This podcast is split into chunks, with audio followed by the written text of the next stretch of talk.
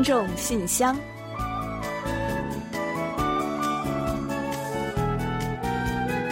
传递电波精彩，与您分享幸福。听众朋友们好，我是李璐，欢迎收听《听众信箱》节目。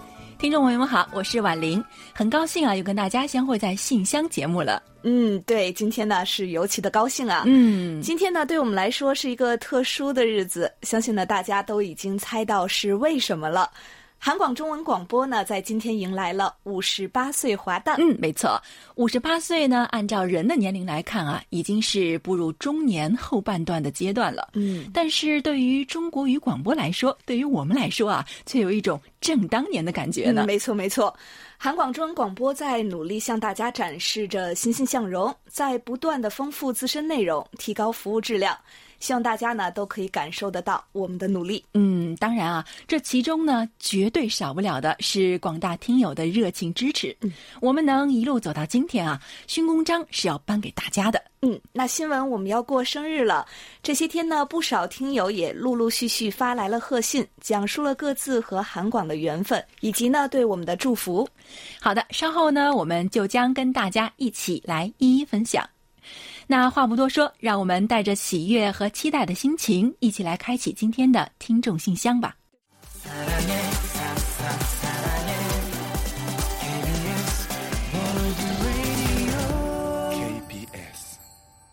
好的，欢迎回来。您现在正在收听的是韩国国际广播电台的听众信箱节目。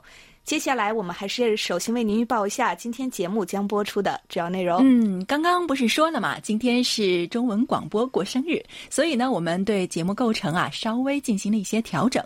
首先呢，为您播出韩广动态。接下来的来信选读和生日祝福环节呢，我们将临时合并一起做一个特别的单元——你我的生日，为大家介绍听友们为我们发送来的生日祝福和话语，并且啊，为过生日的朋友们送出我们的祝福和一首好听的生日歌曲。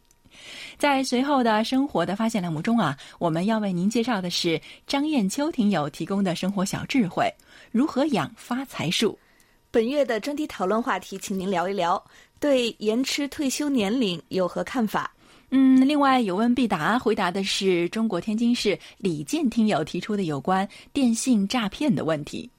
在节目最后的点歌台栏目啊，播放的是李雪听友点播的一首歌曲。好了，节目呢就先预告到这儿，欢迎您继续收听。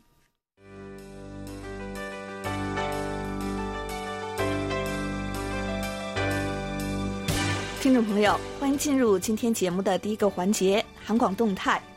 首先呢，对我们来说最最重要的活动之一啊，二零一九年海外听友满意度调查呢，仍在进行之中。那请收到纸质调查表的听友呢，尽快帮助我们来填写。同时呢，也再来强调一遍哈，纸质版调查问卷回收的时间呢，截至九月十六日。如果呢您选择邮寄给我们的话呢，请务必的提前汇出，并且呢最好是直接寄送到我们的韩国地址，以便我们能在九月十六号前呢准时和安全的收到大家辛苦填写的表格。嗯，或者啊，您也可以将填好的表格呢通过拍照的形式发送至我们的邮箱 chinese at kbs 点 co 点 kr。那实际上啊，不少听友啊，这一次呢都是通过这种方式将调查意见反馈给我们的。大家的积极参与啊，就是对我们的莫大支持。所以呢，还要烦请没来得及帮我们填写问卷的听友啊，赶快填好寄送给我们。在调查结束之后呢，我们还将在参与的所有听友中啊，抽取幸运听友，赠送精美的奖品哦。嗯，另外呢，在经历了预赛、评选出十二强、决赛。网友投票等等一系列精彩的过程之后呢，第四届用韩语制作视频征集展也即将于下周十二日迎来最受瞩目的一天了。我们呢将于当天公布最终获得大奖的前三名听友，还请大家呢继续关注，和我们一起来期待。最终的大奖会花落谁家？嗯，很好奇到底会是谁呢？另外啊，最终的前三强呢，将于金秋九月一日到七日访问韩国，到时候呢，将会有更多的惊喜等待着他们。同时呢，我们也会有很多的精彩要跟大家一起来分享。还有啊，不知道大家有没有参与这次大赛决赛阶段的网友投票呢？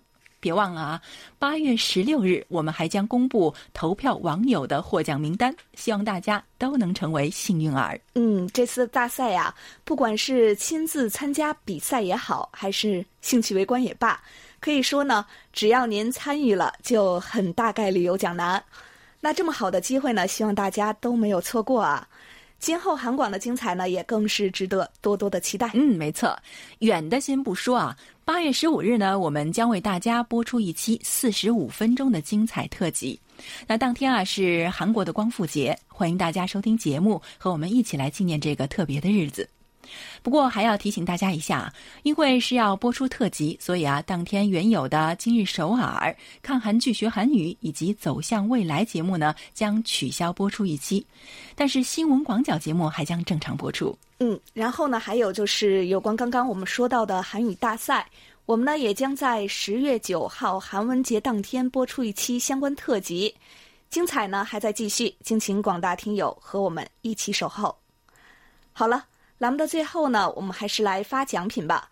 下面呢，我和婉玲就来公布一下本期节目的获奖听众。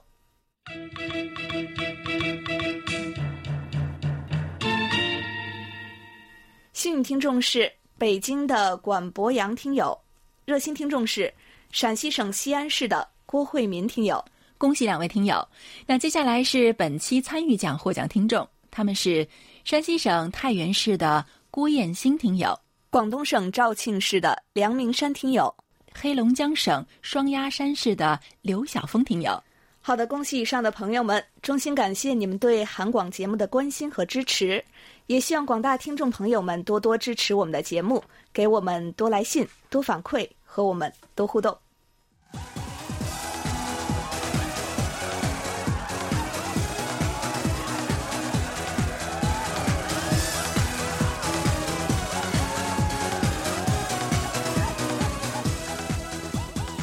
好的，欢迎各位来到今天的特别单元“你我的生日”。那刚刚呢，我们也说过了，今天呢，我们将来介绍听友们为我们发来的生日祝福，以及呢，想借此机会对我们说的话。嗯，是的，韩广中文组五十八年的岁月啊，每一分每一秒都有听友们的陪伴。在这个特别的日子里啊，我们也收获了太多的感动。所以接下来啊，就让我们一起来分享一下。嗯，好。首先呢，第一封信呢是来自中国黑龙江省哈尔滨市的刘畅听友，他说：“韩广中国语组各位主持人、编播，大家好，我是哈尔滨的刘畅。八月十日，韩广中国语组将迎来五十八岁的生日。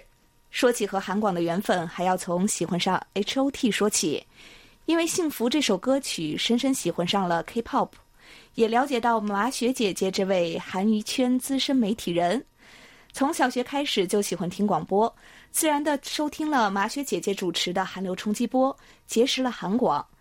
印象最深刻的是收听到一位水晶男孩的盲人粉丝写的信，记得都是流泪听完的。那时候用广播收听，有时候干扰还是比较大的，影响收听效果。后来推出了 APP，在网站收听，在手机收听都太方便了。今年的调查问卷在网站填写提交了，最为难的问题就是选出三个最喜欢的节目，如果能全选就好了。喜爱韩国文化的方方面面，时事新闻节目，深度剖析时事的，能有趣学习韩语的节目，非常喜爱的盘索里类国乐节目，文学、经济、K-pop，介绍韩国社会日常的今日首尔，搭起和听众沟通桥梁的听众信箱，这些都大爱。韩广的编播在节目的设计编排上的用心，每一个人都能感受到。在这里，把最诚挚的祝福送给韩广中国语组，祝福韩广中国语广播的节目越办越好，听众越来越多，影响力越来越大，韩广这个大家庭越来越团结友爱。最后，再次祝福韩广生日快乐，Happy Birthday！好的，谢谢刘畅听友，嗯，谢谢您对韩广和对我们的厚爱。那自从开始征集五十八岁生日祝福和话语，您呢是首位为我们发来祝贺的听友啊，所以呢更增添了一份特别。跟随您的回顾呢，我们也勾起了不少的回忆。那可能每一位听友呢都有一个属于自己的起点，开始收听韩广。您的话呢，我想一定是少不了 K-pop 的。然后呢，又从 K-pop 相关节目渐渐延伸到了其他几乎所有的节目都在收听，也见证了我们的各种变化和成长。您说呢？因为《幸福》这首歌曲啊，开始了这段同韩广的缘分。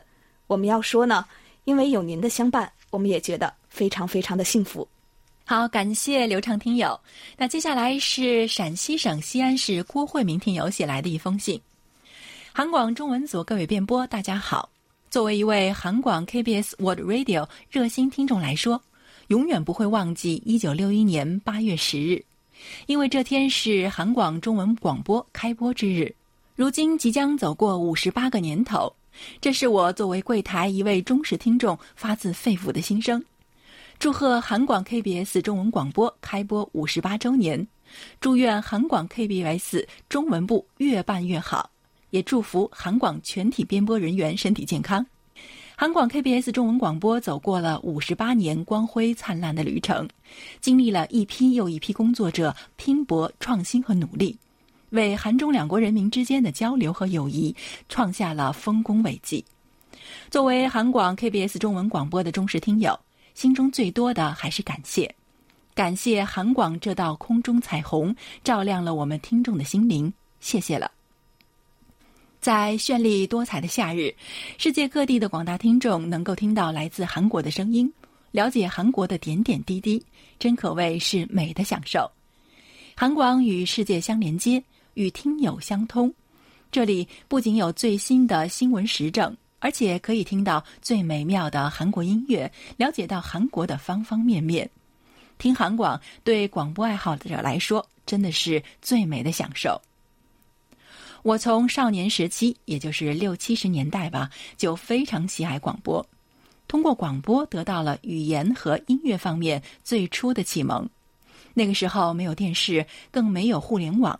如果想获取外面的信息，除了报纸之外啊，最快捷的途径就是收听广播了。最佳的媒介无非也就是收音机。所以我对广播收音机有着强烈的热爱，有一种难以割舍的情结。数十年过去了，我还保留着收听广播的良好习惯，因为广播里有我童年的金色年华，也有青春拼搏的印记，有我的故事。在收听韩广的四五十年间，经历了岁月的磨砺，我从最初开始的激情和声色，走到现在的淡定从容，同时也深刻认识到，要想成为柜台合格的听友，不仅要有良好的综合素质。而且还要有很强的责任感，为此我将进行不懈的努力。谢谢，韩广最最忠实的听众郭慧民。哇，那刚才呢，我们也说过啊，最近这段时间呢，我们陆续收到了很多听友对韩广中文广播五十八周年的祝福，每一封信其实都承载了一份记忆，也都是一份感动。那就像郭慧民听友在信中写的那样啊。韩广存在的理由啊，就是为韩国和世界各国的朋友们建立一座桥梁，连接一道交流的彩虹。在这个过程中，我们也获得了无数听友的支持和热爱。韩广和听友之间呢，也发生了很多故事，积累了太多的情感。郭慧民听友说啊，韩广伴随了他的成长，其实反过来，您的成长也促成了韩广的不断发展。他还说啊，要做韩广一名有责任感的听众，并为此不懈努力。这其实啊，也是我们的心声。韩广所有的编播啊，都有这样一个信念：做一个有责任感的广播人，为韩广的广播事业制作更全面、深入、更有温度的节目而努力。听众朋友，让我们一起努力，一起成长，怎么样？好的。另外呢，我手中还有几封短信祝福，一并呢要来介绍一下。首先呢，是四川省犍为县的梅林听友，他说：“KBS 听众信箱节目，李璐、婉玲、汉斌，你们好！时令来到大暑节气，一年中最火热的日子降临。八月十日，韩广中国语组迎来五十八周岁华诞，今以此幅对联抒发美好祝愿，为生日喝彩。上联：情似汉江，不是流水；下联：以笔长城。”万里风光，横批“韩广万岁”。嗯，梅林听友，嗯，您呢一向是非常的有才情啊，谢谢您的精彩对联了。另外呢，还有一封是来自陕西咸阳的骆银虎听友，他说，在韩广中国语组五十八岁生日到来之际，我谨向柜台各位中国语节目主持人表示衷心的祝贺。从 Radio Korea 到 Radio Korea International，再到 KBS World Radio。柜台中国语广播一直向中国大陆和海外的华语听众传播着来自韩国方方面面的信息，同时与听众和网民保持着紧密的互动，增进了主持人与听众及网民之间的友情。这种友情伴随着时间的推移，必将不断加深，承祝韩广中国语广播在今后的岁月更加辉煌灿烂，拥有越来越多的受众。成为世界上华语国际广播顶尖的电台。好的，谢谢洛银虎听友对我们的祝福和期盼啊。那被赋予厚望呢，肩上的担子也更重了一些，脚下的步伐呢更坚定了一些。我们会更加努力的。还有一封呢，是来自天津的冯杰听友，他说：“KBS 韩广的各位老师朋友们，大家好。八月十日是韩广 KBS 中国语广播开播五十八周年。”在此祝韩广中国语组生日快乐！五十八年里，离不开每位老师对工作的兢兢业业，才能使我们每天都能听到韩国的最新资讯、新闻、经济、文化、热点、明星、娱乐。从中，我也学到不少有用的知识。用收音机、手机和电脑都可以收听节目，特别是用手机软件 KBS On Air，可以随时随地、二十四小时滚动播放和回放。十分的方便。最后，希望韩广越来越好，收听长虹，朋友遍天下。另外呢，炎热的夏季，大家要多多补水，注意防晒。好的，谢谢细心的冯姐听友呢，一直给我们最温暖的小贴士。当然了，未来呢，更少不了的是您的温暖同行。哇，我们收到的祝福真的是太多了，所以接下来呢，也要一起为大家介绍三封信。首先是中国山西省大同市刘涛听友写来的一封信，亲爱的婉玲和李璐、汉斌以及韩广中文组工作人员，你们好！收到了柜台寄来的礼品，非常的开心。另外，从节目中得知啊，婉玲也是山西人，真是老乡见老乡，两眼泪汪汪。问一问老乡啊，你在他乡过得怎么样？希望你和李璐在异乡一切安好。好啊，老乡，你好啊！我在他乡啊，过得挺好的。其实啊，说实话，我真没有特别感觉自己呢是在异乡，因为韩国和中国呢一衣带水，而且啊，我自己呢又有幸能从事使用汉语的工作。并且能通过信箱节目啊，跟很多中国朋友，甚至跟老乡们交流啊。那借用韩国人常说的一句话，就是托大家的福了。那倒是没有觉得特别孤单，所以啊，老乡你不用担心啦。刘涛听友还说啊，听闻韩广中国语组广播马上就要到五十八周岁生日了，祝生日快乐。做一个外语广播节目呢，是要有多么大的热情和多么大的坚持，才能风雨无阻的播放了五十八周年，而且越办越好，内容越来越丰富啊！真的是值得加油和点赞。再次祝生日快乐，生日快乐，生日快乐！重要的事情说三遍。嗯，好的，感谢您，感谢您，感谢您。重要的事情说三遍哦。还有一封信呢，是来自福建省石狮市的小听友陈哲迅的。他说啊，KBS 韩国国际广播电台的李璐姐姐和婉玲姐姐，这个姐姐什么时候听都很开心啊。是，你们好。从上周开始啊，我开始正式步入高三学生的行列了。对于我们而言呢，没有假期，大家都在为明年的高考奋斗。当然，我也不能落伍。所以啊，能够收听韩广中文节目的时间越来越少了。不过，我还是坚持在每周的周日早晨用短波收音机或者是手机 APP 收听本周焦点和听众信箱节目。新闻八月十日将会迎来韩广五十八周岁的生日，在此送上最诚挚的祝福，祝韩广生日快乐，事业蒸蒸日上，听友满天下。掐指一算啊，我收听韩广，成为韩广大家庭的一员，已经有两年的时间了。与那些收听韩广数十年的老听友们相比啊，我对韩广的支持实在是微不足道，还需要继续努力。同时呢，我也要感谢韩广对我的支持与陪伴，感谢韩广各位工作人员的辛勤和付出。嗯，好的，感谢陈哲迅听友啊，在繁忙的学习之中呢，还坚持收听我们的节目。高三学生都写信给我们，真的是太高兴了。那也非常开心啊，您与韩广结缘呢，已经有两年的时间了。您在信中说，跟收听韩广数十年的听友相比呢，自己的支持很微不足道。这个啊，就有点太谦虚了吧？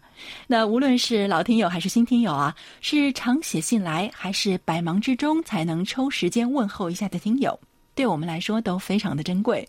没有任何一位听友的支持是微不足道的。韩广的成长离不开每一位听友的陪伴，对每一位听友啊，我们都心存感激，也期待您继续支持我们哦。那这里呢，还有一份祝福是来自我们的老朋友。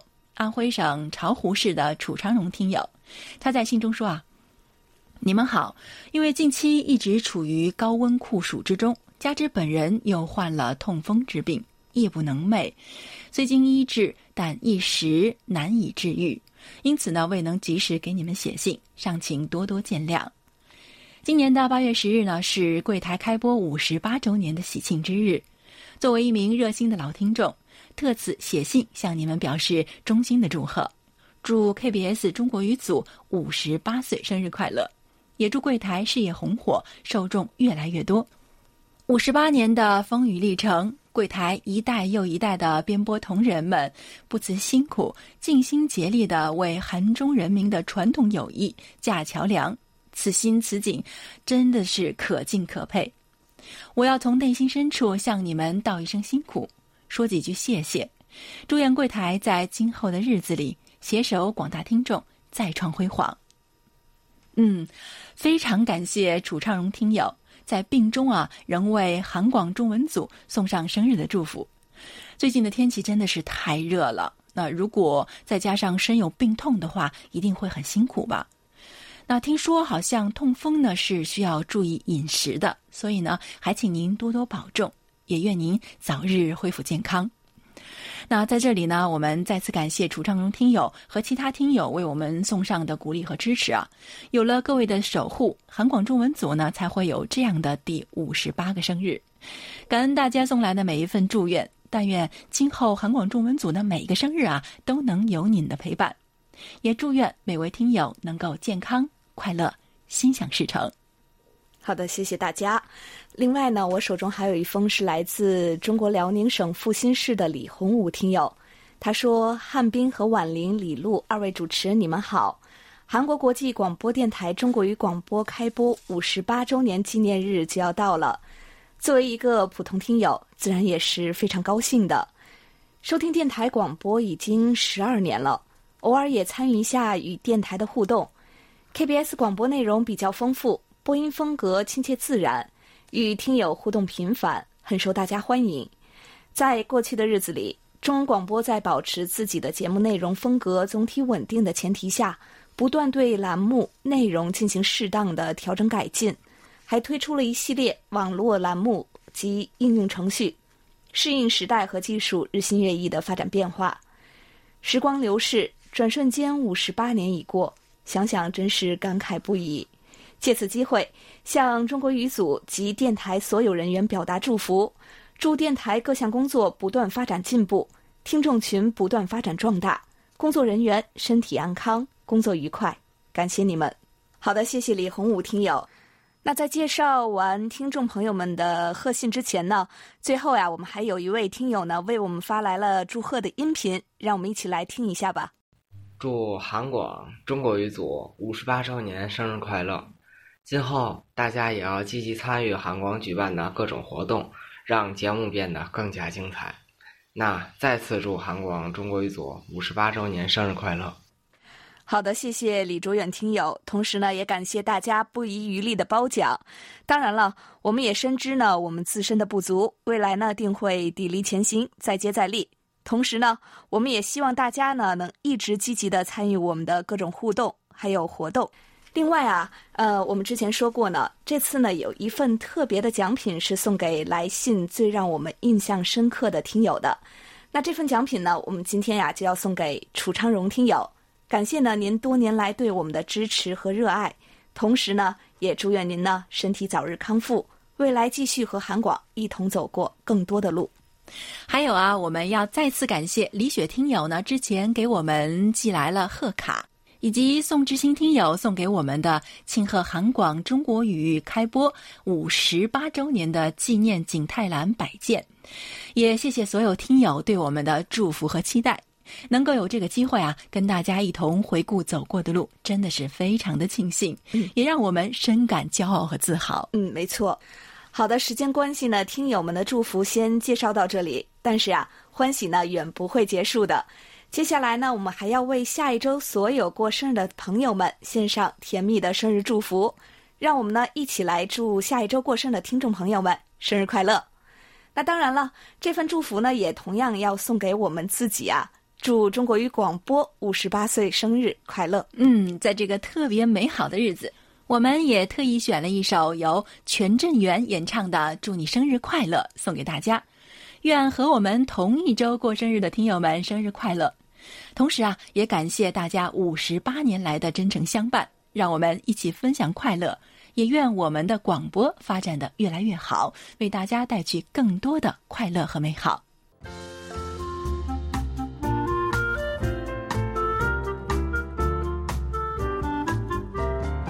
生活中的点滴值得发现，生活中的小精彩无处不在。让我们做您的小助手，带您去了解生活中那些您不熟识的小窍门、小秘诀，给您的日常多一点温馨的提示。欢迎大家进入生活的发现。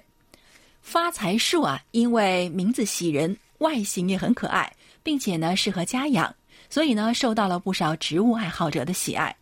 那么发财树应该怎么养才能养得健壮蓬勃呢？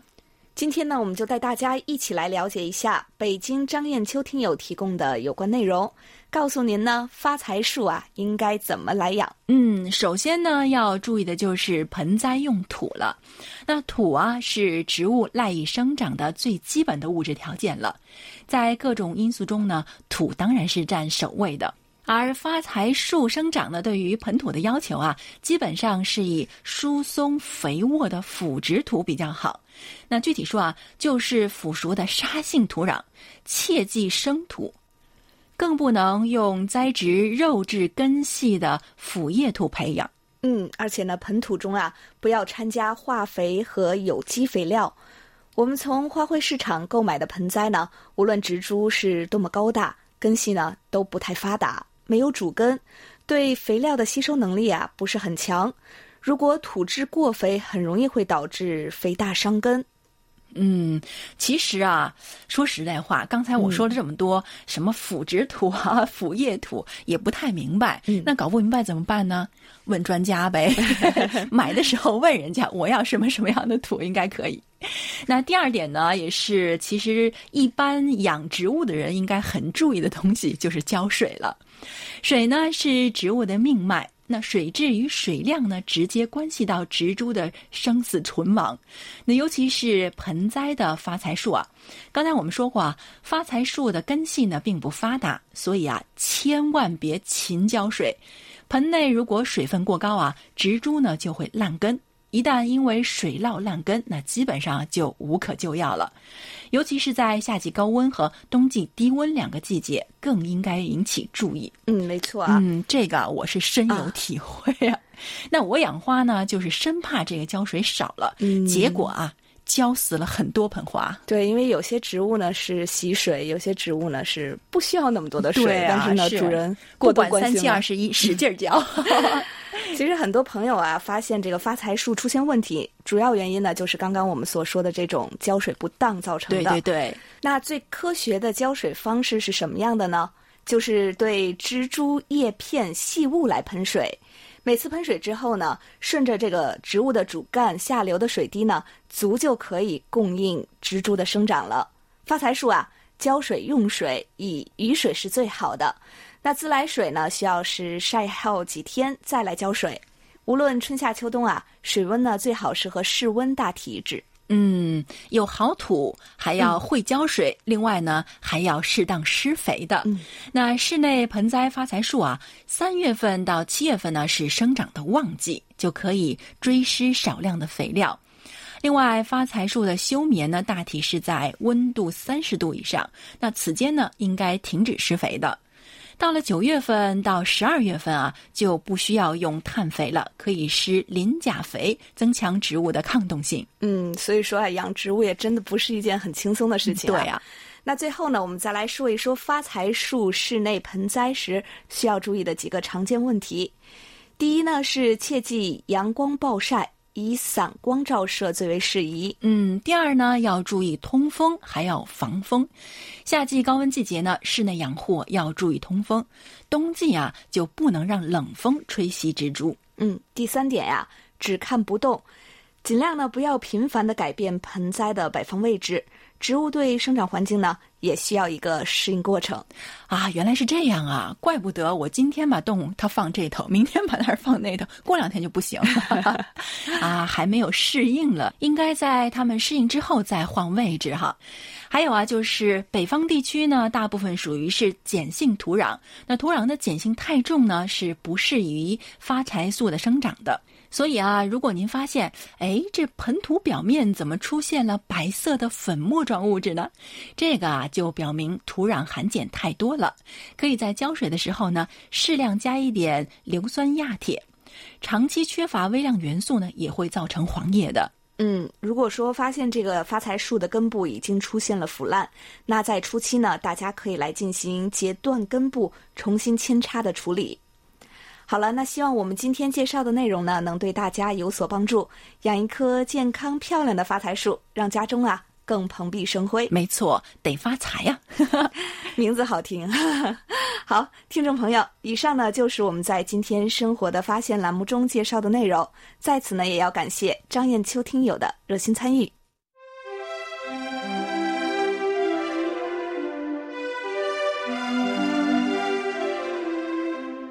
好，欢迎进入我们为您安排的专题讨论栏目。首先呢，要呼吁广大听众朋友们多多给我们来信，聊一聊本月话题，对延迟退休年龄有何看法？下面呢，我们先来预报一下九月份的讨论话题。如今啊，是各种网络视频网红当道的时代。您认为网红成名的原因都有哪些呢？应该给予网红怎样的评价呢？应该怎样做才能规范网络世界，让网红成为正向引导社会风气的正能量呢？每月详细的专题讨论话题，您可以到我们的官方网站上找到专题讨论板块来进行查阅。具体的讨论参与办法是：把您的观点、看法写成文章，不要太长，也不要太短。提前邮寄或发电子邮件给我们。寄送手写信的听友呢，请提前一个月发信；使用电邮发送的听友，也请您尽早发送，以便我们能按时在节目中播出。参与专题讨论的听友将有机会获得韩广的一份纪念品，欢迎大家多多参与。我们本月的话题是：近来延迟退休年龄已经成为各界热议的话题。受人口结构变化的冲击，延迟退休似乎已成大势所趋。但就业压力、个人和企业的负担以及社会的不公现象等带来的反对之声也是不绝于耳。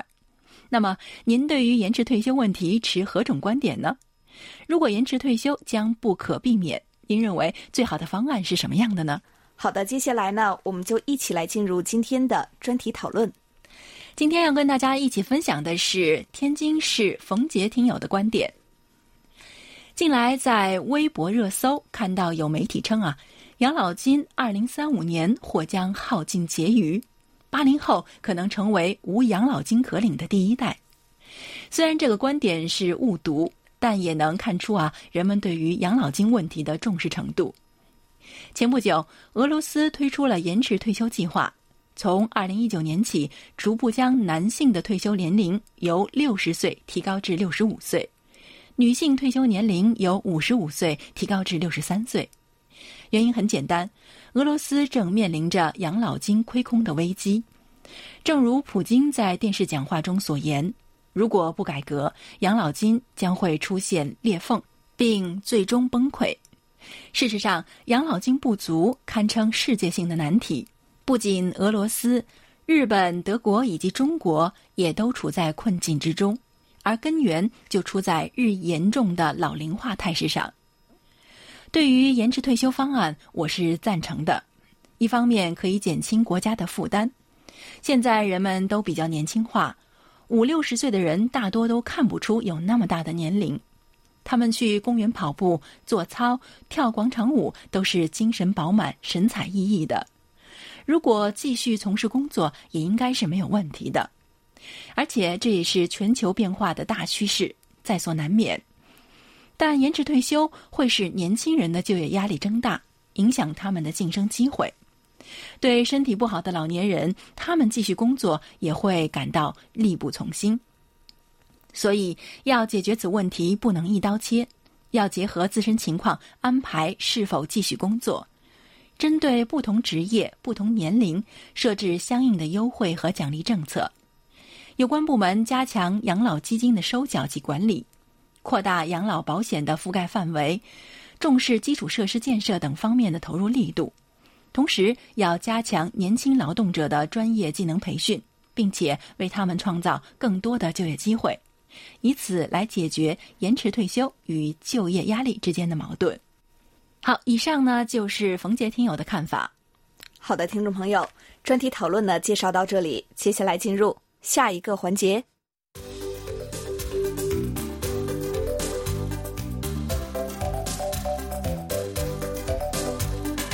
有问必答。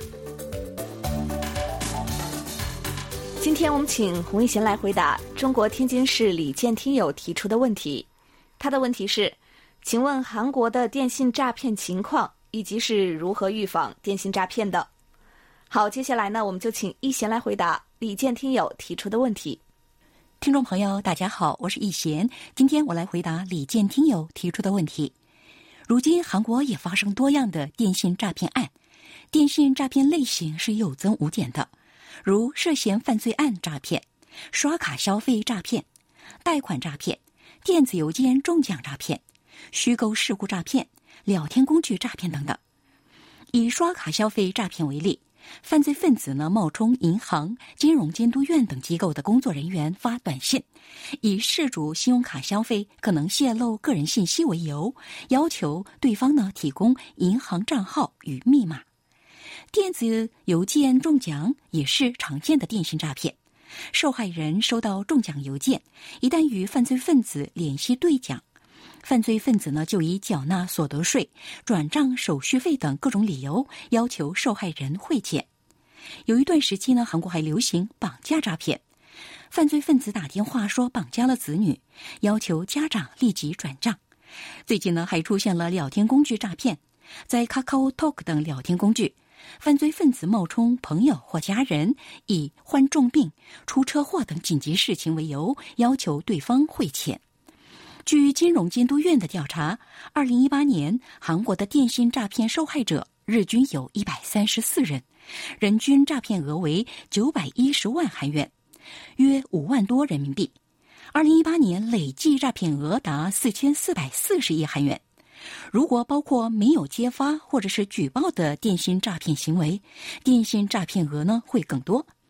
出人意料的是，调查结果显示，电信诈骗受害者当中，二三十岁年龄段的女性居多。据专家分析呢，如今年轻女性的自我意识较强，有事自己做主，不太跟长辈商量，这样的年轻人比较容易受骗。虽然电信诈骗类型逐渐增多，手法也日益巧妙和复杂，但是目前还没有破解之道。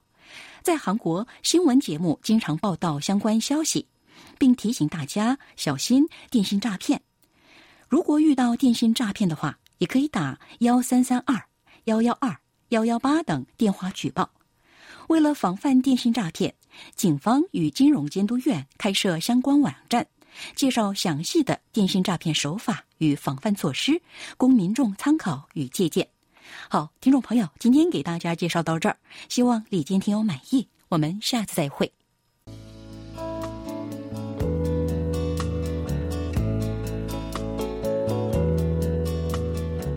节目最后是点歌台栏目，辽宁省锦州市的李雪听友来信说，在此呢，希望点播一首安在旭的经典老歌《朋友》，送给楚昌荣爷爷、赵连贵叔叔、赵亚东、卢焕丽、薛飞、单坚海、纪远、郭慧民、宋志新、吕维平、米志强、唐建国、周飞、杨帆、冯乐祥、依依、张高定、李林、祝培康、许文娟。安迪、万祖波、向飞、若冰，以及韩广台前幕后和广大听众朋友，深深的祝福大家生活幸福，家庭美满，万事如意。好，感谢李雪婷有点歌。对于我们来说啊，每一位听友呢，也都像我们的老朋友一样珍贵。韩广中文广播呢，将在各位朋友的爱和关照下，继续不断成长。一定不会辜负大家对我们的厚爱的。嗯，是的，愿我们的友谊呢也能地久天长。同时啊，我们也欢迎听友们呢继续和我们保持沟通和联络。若您要发送手写信给我们的话呢，别忘了寄至韩国首尔市永登浦区汝矣岛洞汝矣公园路十三号 KBS 韩国国际广播电台中国语组，邮编是零七二三五。您当然也可以发送电子邮件了，地址是 Chinese at。kbs 点 co 点 kr，上网收听的听众朋友们，请记住我们的网址：word 点 kbs 点 co 点 kr 斜杠 Chinese。同时呢，您也可以在应用市场下载我们的 APP KBS World Radio On Air 和 KBS World Radio Mobile，利用手机或平板电脑来收听韩广的各档节目。好了，听众朋友。那到此呢，本期听众信箱节目就要在安在旭演唱的《朋友》这首歌曲中结束了。非常感谢大家将近一个小时的陪伴，同时呢，更要感谢大家和我们一起来度过了一个特别有意义的生日。嗯，未来的路上，让我们继续同行，也请大家啊继续给予我们鼓励和支持，给我们多来信，多提宝贵的意见和建议，因为您的参与才是我们不断前行的动力。好的，伴随着美妙动听的歌曲，我们韩国国际广播电台一个小时的中国语节目啊，就全部播送完了。主持人婉玲和李璐在韩国首尔，祝大家周末快乐。我们下周再会。